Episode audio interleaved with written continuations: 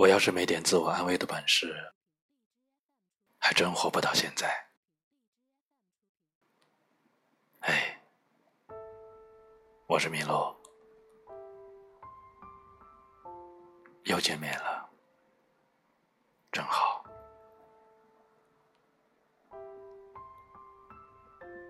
五月天有一首歌叫《伤心的人别听慢歌》。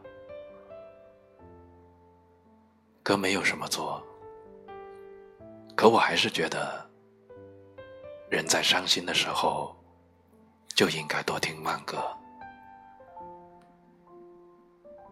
就像有句话说的：“听音乐是一件很私人的事情，开心是入耳，伤心是入心。”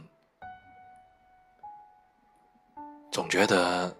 在歌声中听到了自己，尤其是在你伤心的时候。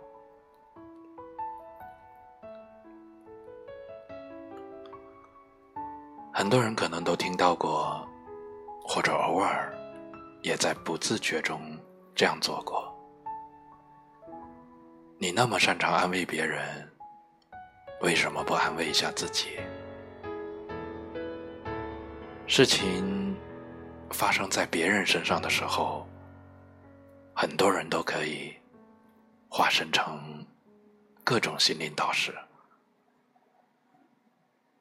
就如正在恋爱的人找一个单身者咨询爱情问题，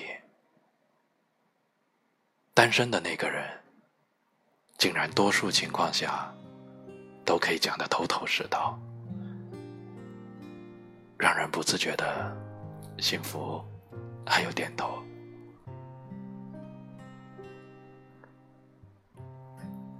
家庭不幸者去当婚恋导师，去指导别人如何过好自己的婚姻生活；不善交际者去指导别人如何好好说话，如何经营好自己的人脉圆圈。一事无成的人，总爱去指导别人如何成功。这个世界是不是很荒谬？他们都那么擅长另类的安慰别人，却不怎么擅长安慰自己。也或许是他们太擅长安慰自己。所以才能心安理得的享受现在。可是你也要看到，这些人确实也曾经是别人生命中的一盏灯。正如邓超在《银河补习班》那部电影里所说的那样，他们身处黑暗，却愿意。把光明留给别人。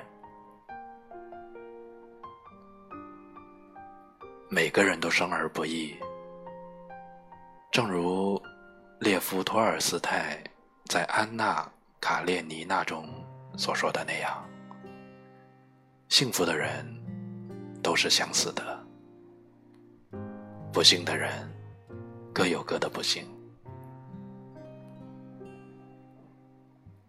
可能每个人在骨子里都有想成为别人老师的那个时刻，那些安慰别人的时刻，是他们人生中为数不多的、值得反复回味的高光时刻。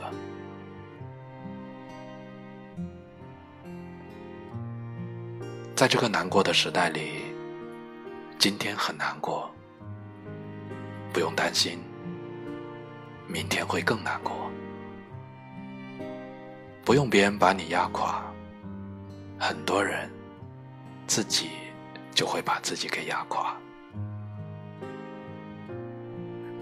因为背负的东西太多了，有些是不得不背负，还有很多是不必要却自己锁在自己身上的枷锁。说了那么多，其实我也是个比较会安慰别人的人。至少，我是希望用自己的文字还有声音，想要给一类同频的人一些温暖和慰藉的人。有人问我：“你那么会安慰别人，你又怎么安慰自己？”我想了一下，感受自己。能够给予别人温暖和温柔，是一种；自己一个人静静的听音乐，也是一种。人会说谎，情绪也会说谎，但音乐不会。我曾经说过。不要试图通过一个人的文字来断定一个人，就像我说的，不要试图通过我的文字来断定我是怎样一个人，因为我有千面，你了解的只是其中一种。这个时代，每个人都是故事的主体。也是故事的主角。不知道你有没有发现，最近网易云音乐的纯音乐下面已经有纯音乐，请您欣赏，变成了纯音乐，说出你的故事。好了，听我一语了那么久，你看。我连文字都写不好了，最后说一句，送给你，也送给我自己。今日丧，今日毕，明天醒来，请继续努力，